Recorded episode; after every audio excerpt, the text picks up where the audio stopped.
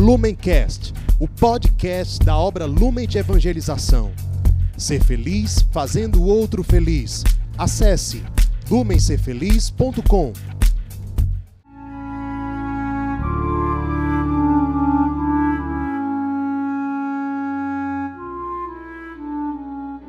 Os santos são sinais da presença do ressuscitado na história. Hoje, dia 17 de janeiro, celebramos Santo Antão. Nosso santo de hoje é um dos mais populares e influentes santos de toda a história da Igreja. Ele nasceu no ano de 251 na cidade de Conan, no Egito. Nessa época, no Egito, havia várias comunidades cristãs muito fervorosas, apesar de toda a perseguição que ainda havia dentro do Império Romano. A própria família de Santo Antão era uma família muito cristã, ele tinha uma irmã, os dois receberam uma educação cristã muito boa. Quando ele tinha 20 anos de idade, seus pais morreram e deixaram alguma fortuna para ele e para a irmã. Ele passou a cuidar da irmã, se responsabilizando por ela tinha uma vida simples, trabalhava na agricultura, também tinha uma vida de oração profunda, de muita piedade, e ele sempre se perguntava: o que que Deus quer de mim? Qual é a minha vocação?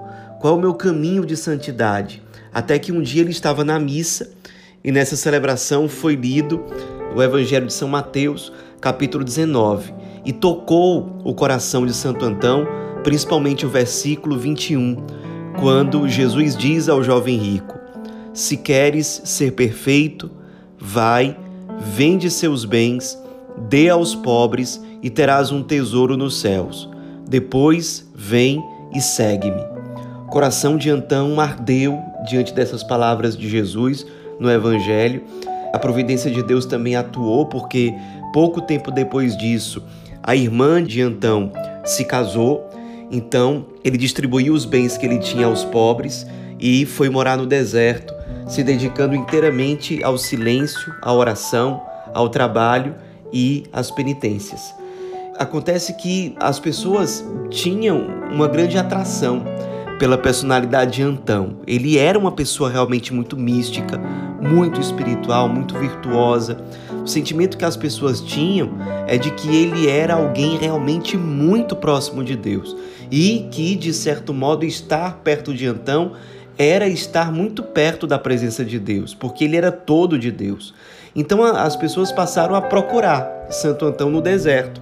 Ele foi morar dentro de uma gruta e as pessoas cada vez mais iam procurá-lo para se aconselhar, para pedir oração. Ele também tinha dons sobrenaturais, as pessoas iam pedir que ele rezasse pela cura delas. E com o tempo, inclusive algumas pessoas, especialmente jovens, mostraram interesse de ser discípulos de Santo Antão.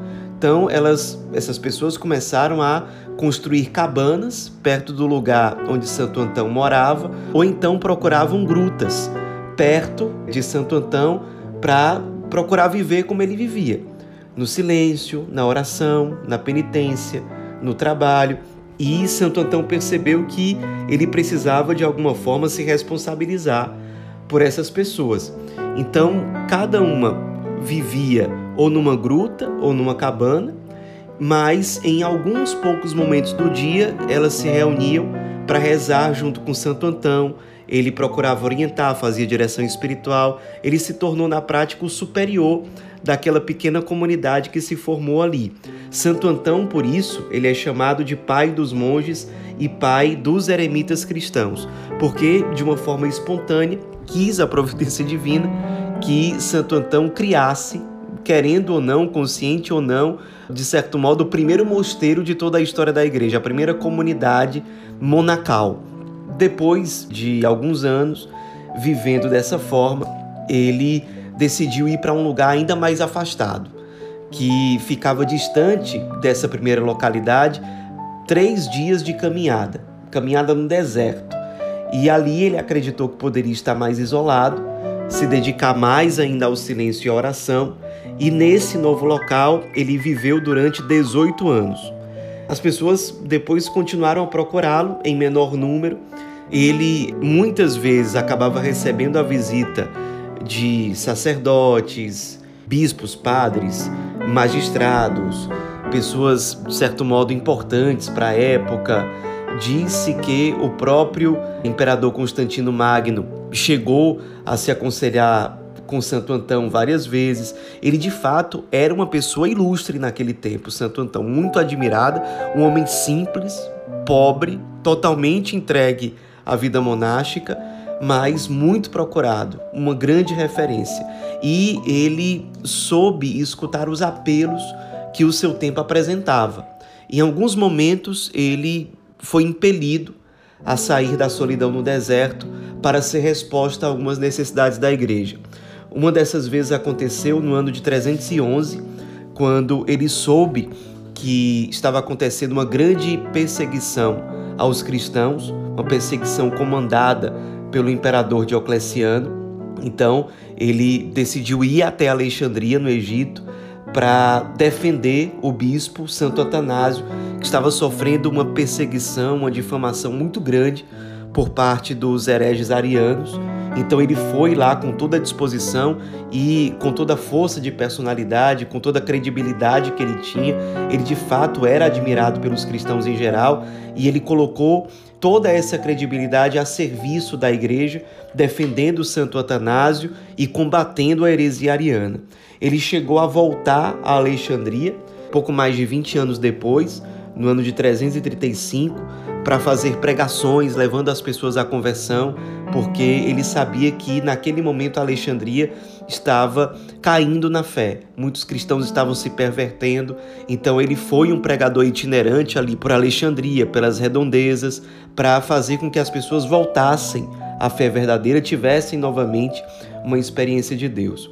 Lá naquele deserto, ainda mais afastado, onde ele viveu durante 18 anos, ele chegou a fundar uma nova comunidade monástica, orientando aqueles monges, aqueles discípulos. Foi um verdadeiro pai espiritual para eles. Deixou grandes ensinamentos sobre vida ascética, sobre vida mística, e de fato os ensinamentos dele influenciaram a vida consagrada religiosa na igreja durante vários séculos e até hoje. Ele chegou a prever a própria morte, morreu no dia previsto, no dia 17 de janeiro do ano 356 e, mesmo com uma vida tão consumida, tão marcada pela penitência, pela renúncia, quando ele morreu, ele já tinha 105 anos de idade. Ele, pouco antes de morrer, reuniu os seus discípulos e disse a eles as seguintes palavras: Lembrai-vos dos meus ensinamentos e do meu exemplo. Evitai o veneno do pecado e conservar íntegra a vossa fé viva na caridade, como se tivesse que morrer a cada dia. E ele, como nós dissemos, se tornou um santo muito popular, muito venerado ao longo da história da igreja, realmente um santo importantíssimo, que também era muito místico, sofreu ao longo da vida várias tentações diabólicas, enfrentou o demônio, lutou contra o demônio, ofereceu-se em sacrifício pela igreja, pela salvação das almas, várias e várias vezes. Hoje em dia, as relíquias de Santo Antão estão na cidade de Santo Antônio de Viennois, na França. Lá, inclusive, como homenagem a Santo Antão, foram construídos um hospital, várias casas de acolhimento dos pobres, dos enfermos e, com o tempo, inclusive, uma congregação religiosa surgiu para cuidar dessas obras sociais chamada Congregação dos Hospedeiros Antonianos. Nos esperemos na vida desse grande santo, um grande místico, um grande pai dos monges, um grande mestre espiritual da história da igreja que influenciou o cristianismo no Oriente, no Ocidente. Guardemos esse ensinamento que ele quis deixar aos seus discípulos pouco antes da sua morte. Vivamos a cada dia como se nós fôssemos morrer naquele dia. Será que a nossa vida tem valido a pena? Será que nós temos vivido a nossa vida a cada dia com o máximo de intensidade, de entrega, de serviço, de amor? Será que nós temos sido fiéis à vocação que Deus nos deu no hoje da nossa vida? Se nós soubéssemos que fôssemos morrer hoje, estaríamos em paz? Vivamos a cada dia como se fosse o último guardemos no nosso coração o ensinamento do grande Santo Antão. Santo Antão, rogai por nós.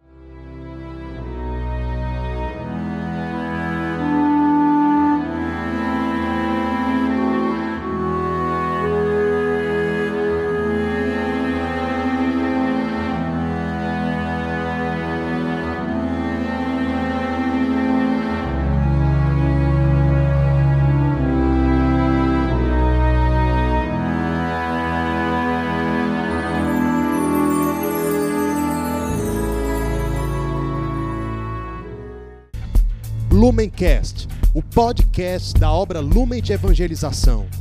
Ser feliz fazendo o outro feliz. Acesse lumencerfeliz.com.